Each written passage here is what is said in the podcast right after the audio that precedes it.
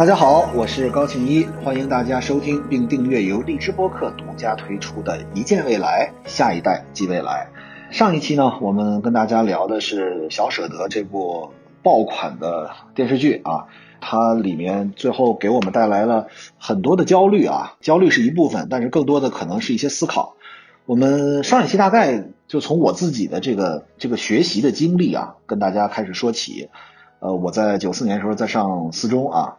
当时应该是这个在北京最好的学校之一吧，这个高中。然后我们这个一个班五十个人，有四十七个还是四十八个在初中时候当过班长或者团支部书记，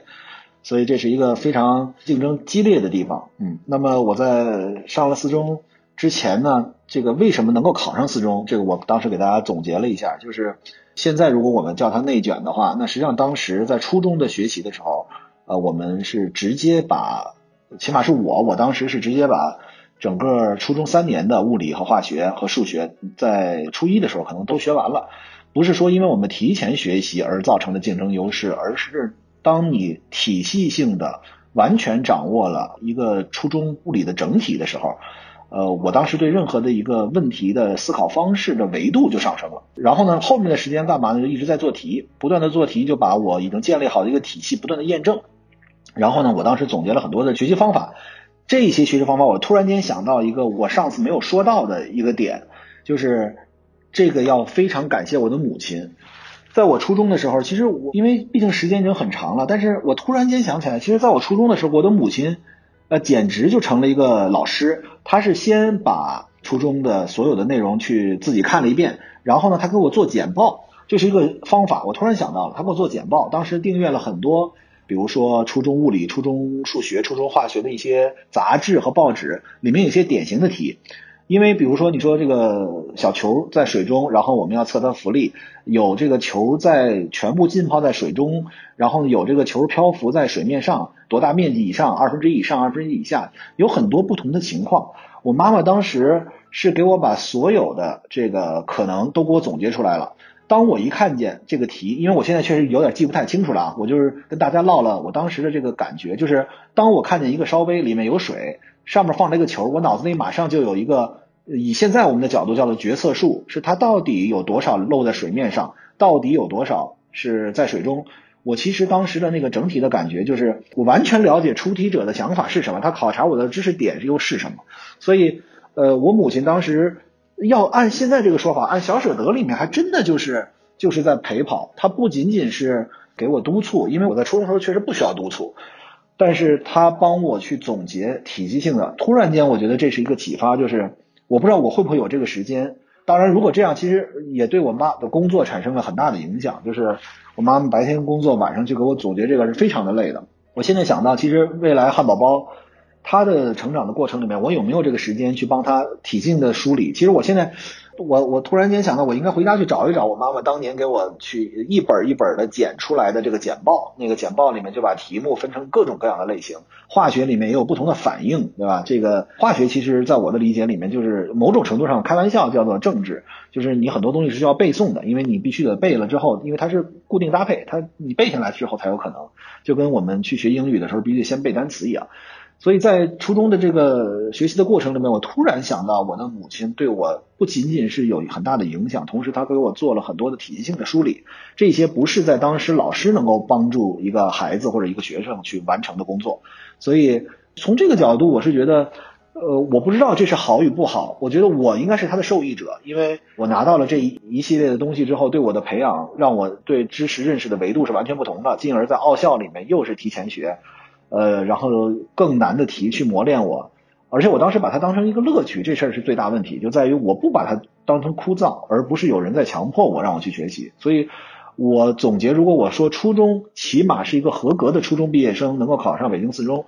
呃，或者说某一部分算是优秀的学生之一，得益于三点：一个是我母亲提前的有体系性的和进行了很强归纳总结了初中的知识，然后给我。剪了报，然后呢总结出来，然然后他基本上算教我。其实他不是说手把手的教我。当这个简报给一个有学习能力的孩子的时候，那就是在教他。第二点，上了这个物理奥校，当时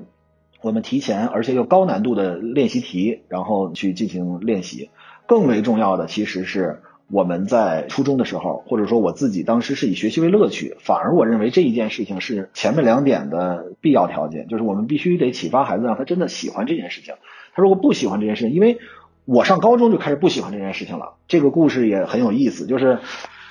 上了北京四中啊，结果呢，这一个班我们一共五十个人，四十八个还是四十七个班长、团支部书记，你知道这种压力是有多大的？你会觉得。旁边任何一个同学在初中的时候都是叱咤风云的人物，然后呢，我自己这个小的心路历程呢，就是我发现我很有意思啊，跟大家来分享。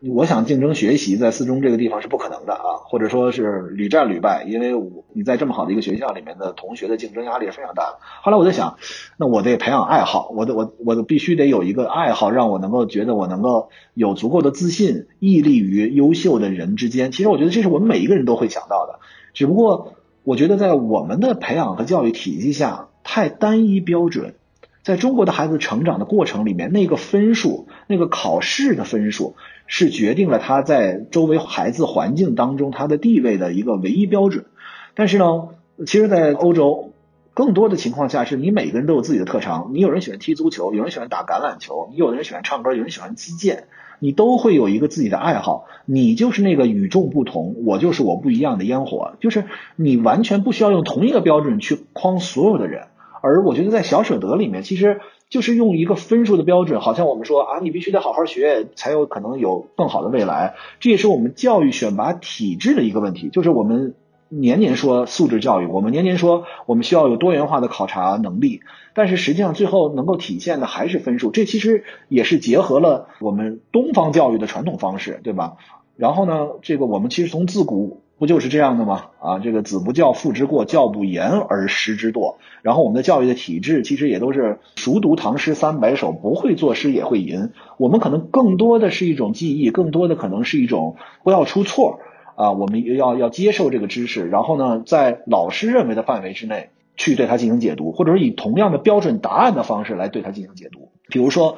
那个我们去写作文，对吧？有这个中心思想、主要内容。可是每一次高考题出来之后，作者都说我都不知道我写的是这个意思。怎么能让孩子理解到我这个意思呢？所以，其实我觉得我们这一套怎么说呢？就相对保守的这个评价标准，其实是一个孩子们最终变成了千军万马走独木桥。我们一定让孩子优秀，上更好的学校。更好的学校的主要目的是为了跟更好的同学在一起，然后呢，一步一步往前走。但是，其实我自己的经历就是说，在我在高中的时候，学习已经变成中等，甚至中等偏下了，因为竞争如林，高手云集。那我就开始想，我当时真的一个孩子，其实高中生也不算孩子了。但是我现在去反思，因为最近有一个学校，一个高中的同学，然后因为可能心里想不开，然后这个跳楼了，然后这个产生了一个舆情。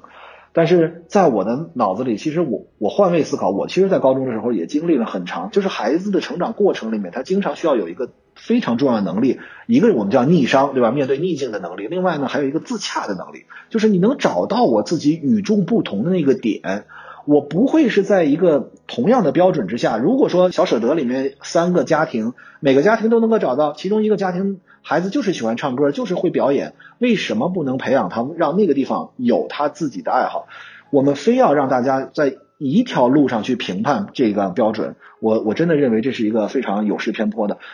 那有人会说。其实我们有啊，我们有体育特长生啊，我们有文艺特长生啊，我们会在高考加分啊。可是高考加分那二十分甚至五十分，或者说甚至说够了一本就可以了，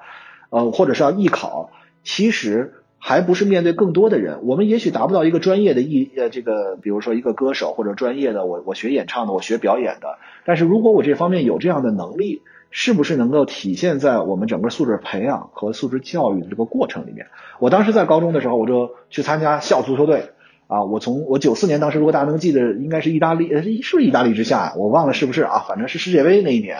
九四年之前我根本不看球，到了九四年，我就开始突然间看见北京四中的操场。北京四中操场是一个正式的足球场。我的初中呢在西城区，它是一个原来一个王府改造的，前面有两进深的一个院子，后面是一个托起的一个操场。那个操场就是两到四个篮球场，不足以支持一个足球场。当我当时进了四中，我一看，我这么好的一个。标准的足球场，然后我就站在那儿，我站那儿就想，哎，我我这东西挺好玩的，我试试。我就站在球门上开始守门啊。我其实也跟大家分享我的一个兴趣爱好，就是我是半专业的守门员啊，一直到现在我一直一直在守门。呃，踢足球和看足球也是我的一个爱好。这是九四年，我我突然想到了，这是我在四中的时候。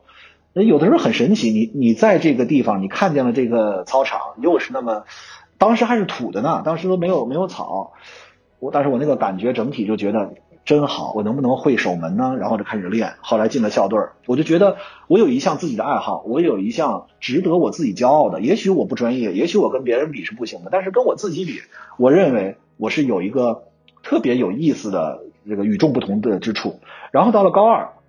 我就又开始尝试加入电视台。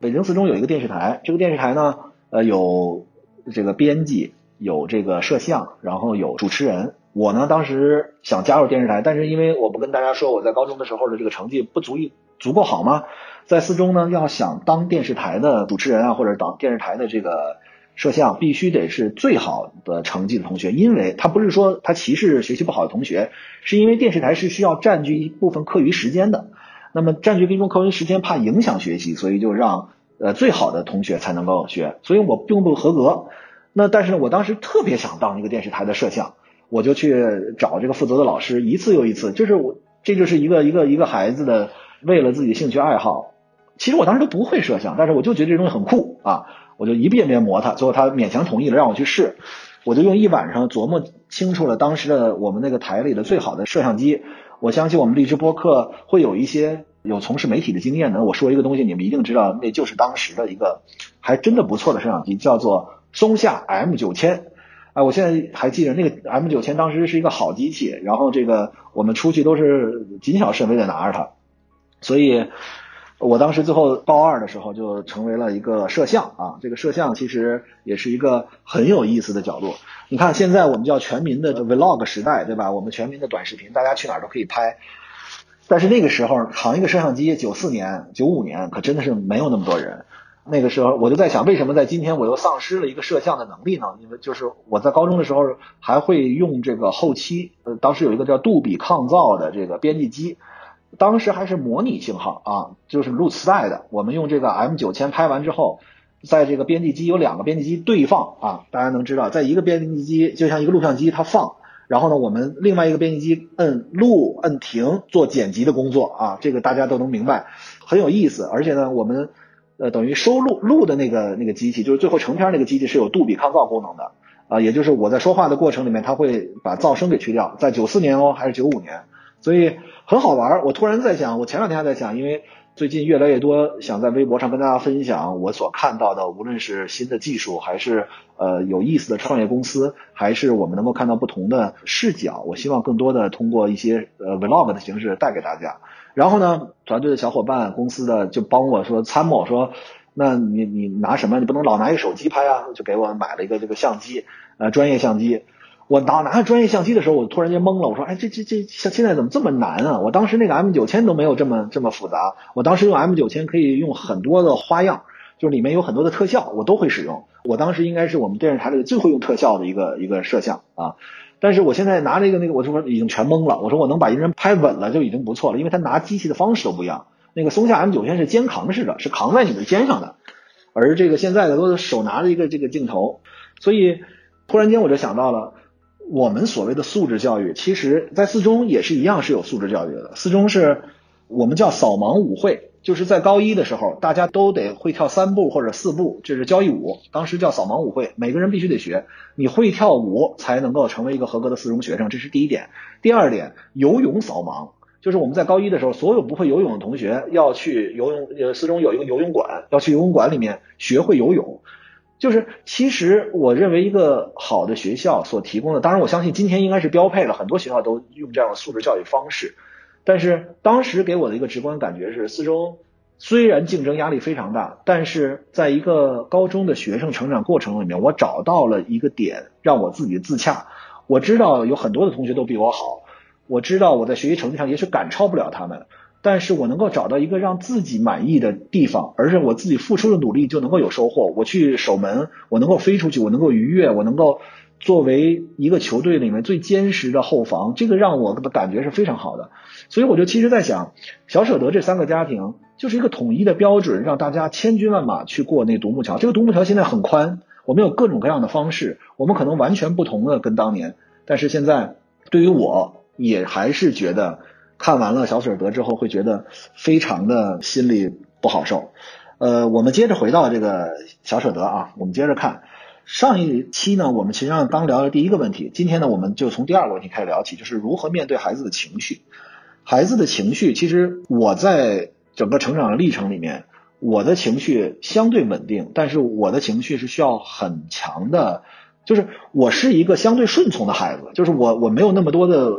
自我，就是。呃，父母说让我干什么我就干什么哈，这是在绝大多数的时间，当然在这个时代也许不对，我们要彰显自我。但是在我成长的历程里面，我更多的是一种服从。但是我其实也受到过打击教育、压抑、压抑的自己的情绪的感觉，就是在小学的过程里面。所以小学非常重要。孩子的情绪受到打击或者压抑或者伤心的时候，父母应该站在自己一个成人角度，是要求孩子懂道理啊，或者责骂呀，还是？我们尝试去共情，去试着理解孩子当时的需求是什么。听起来大家会说，当然是后面这一个。我们当然要共情，我们当然要试着了解孩子的需求。可是，当你的孩子，你真有孩子的时候，当孩子真的就是顽劣不听你的话的时候，当他真的产生了一定的，就是后来我就在想，父母为什么会会生气？父母为什么会不开心？包括其实我们在职场也是一样，为什么会有老板或者说上级对下级的一些工作不好，他就发脾气，或者因为。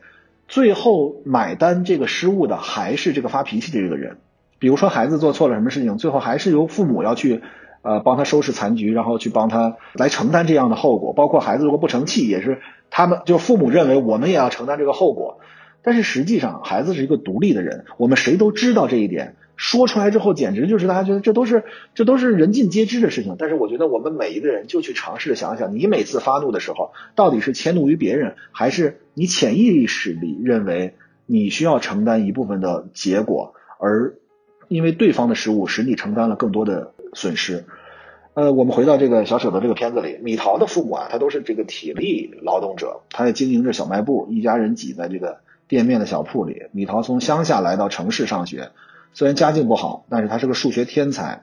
父母只要努力给他创造一个相对稳定的学习环境，他就有机会来改变未来的生活环境。说到这儿，我就告诉大家，我在初中的时候，我们班有两个特别出色的学生，他们都是从北京以外的呃地区转学到了北京。他们在北京上了借读了一段时间，又走了。我记得非常清楚，我在初中的时候，我们班有三十几个人。前七名、第七名和第八名之间的差距是一百分，我不知道大家能不能理解。初中一共才几门课，可能五门课，呃，满分五百分，呃，这些人可能这个前几名考的四百、四百七、四百八、四百九，然后第八名以后就是三百七、三百六、三百五了，就是。就是我们这个学校是一个非常普通的学校，然后呢，这个差距非常大。但是在这个前七名里面，大家会经常竞争，对吧？今天你得第一，明天我得第一。但是当我们从北京以外的地区转学来的同学进入的时候，你会发现完全不行了，我们完全竞争不过。在初中的时候，我初中基本上老考第一，但是当那个同学转学过来之后，得我就不不是第一了。我会发现，我当时还专门观察了一下，我到今天还记得那个同学的名字叫杨颖啊，不是 Angelababy 啊，是杨颖，那个。你能够看出来，他非常珍惜在北京上学的机会。当时，因为在九四年的时候，这个跨省市的转学是非常不容易的。他每天呢带饭，有一个饭盒，里面拿出来两个馒头。这不是一个书上说的一个贫苦同学，他他也不贫苦，但是呢，他身上总是常年四季穿着一个呢跟呢子似的一个大衣，或者说一个正装吧，我觉得。有人会说他土，但是我当时觉得他是一种仪式感。他认为在北京上学是一个非常值得珍惜的一个情况，就好像我刚去英国的时候，第一次去了那个实验室，我是打了一个穿了一个正装西服三件套，打了个领带，然后拎着个公文包就去了，结果发现人家全是穿 T 恤的和那什么的，就是很有意思啊。然后呢，我就发现这个同学他平时哪儿都不去，他也不去，就体育课是被迫出，不然他根本不离开那儿。他的座位上有一个垫子，就是大家知道那个都是木的桌椅嘛，在初中。但是这个同学的座位上，他放了一个这个我们现在在家里那种垫儿啊，特别就是把自己照顾的特别好。但是这个垫儿呢，也说明他一天只要到了那儿就开始坐在那儿，他就不动。除了吃饭，他把他那饭盒拿出来还是不动，而且吃馒头还有几个小菜还都是凉的，一直在那儿，他就在那儿一直不断的学习。他去一本一本的做题，其实我当时我因为我当时老是考第一，我也没有说竞争的这种感觉。但是你会发现，他真的在这个环境下投入，而且他真的具有天赋。虽然我觉得他可能家境条件确实一般，但是他真的给予其，但是我那个那个学校，你知道，绝大多数的同学其实是不想学习的，因为他们毕业之后，后来就去了这个职业高中，然后去做，就是不再去学习这条路上继续往前走了。所以呢，他们有时候会开他玩笑，但是他好像外界任何的这个变化对他都没有影响。这个孩子，我现在还能记得特别清楚，在初中的时候。我们接着说这个小舍得的这个米桃，我们说了，他是一个。家里人就挤住在这个小铺子里面，然后呢，这个但是他是数学天才。这个米桃第一次去欢欢家，看见欢欢家境跟自己简直天然地下，欢欢拥有的一切自己都没有见过，而自己的妈妈呢还在他们家做钟点工，米桃的内心就受到了强烈的震动。本来呢他就有点自卑，从小缺乏父母关爱的米桃就更加封闭自己，也不愿意去欢欢家，借口自己生病了。说到这儿，其实我就觉得，现在孩子，我们比如说这个公立学校都是就近的，大家可能都是在这一片儿。我们家汉堡包呢，未来也会在海淀，因为她是海淀闺女，她她会在家旁边上学。我太太在怀汉堡包的时候呢，就因为我们那个社区海淀的某一个社区就已经建了一个群，这里面都是妈妈，他们从一九年一八二零年一直聊到了二一年啊，这个群不断的扩大或者在换群，都是他们这些人。就是大家都是邻里，然后呢，这个都在同样的环境下，大家的其实家庭的状况都差不多。那边呃，可能都是在政府机关啊，或者是在这个高校工作的孩子啊，这个或者家庭啊，要么就是这个，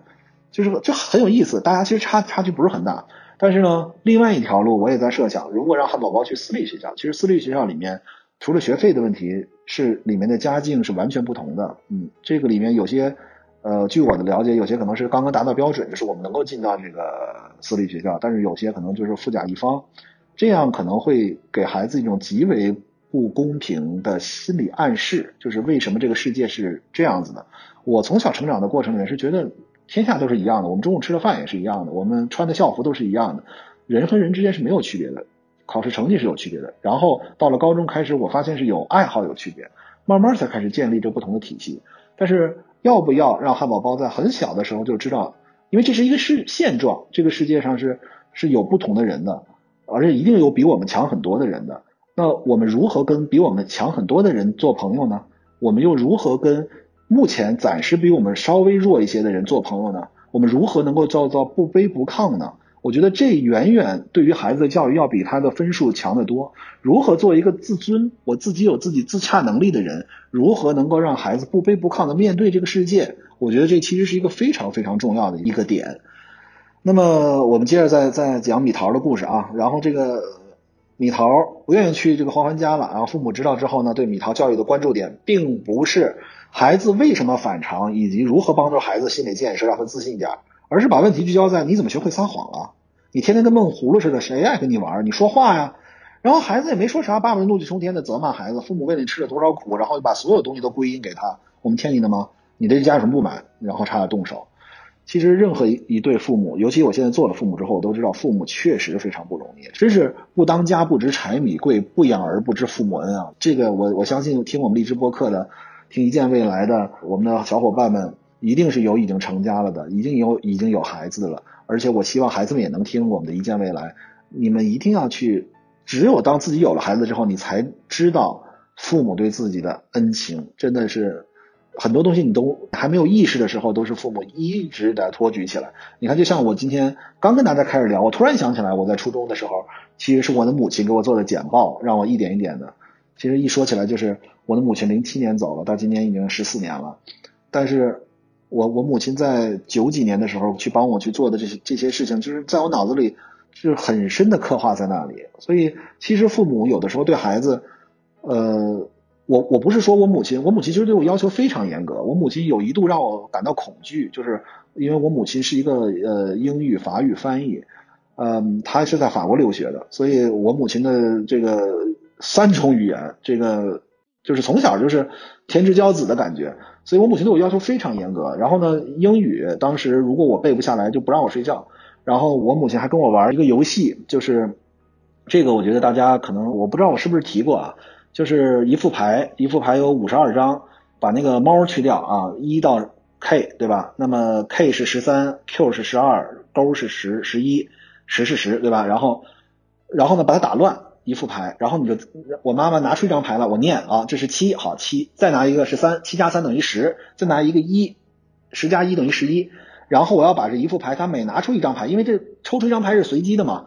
又要练我的计算能力，最后加起来，我到今天还记得是五千零五十，我记得应该是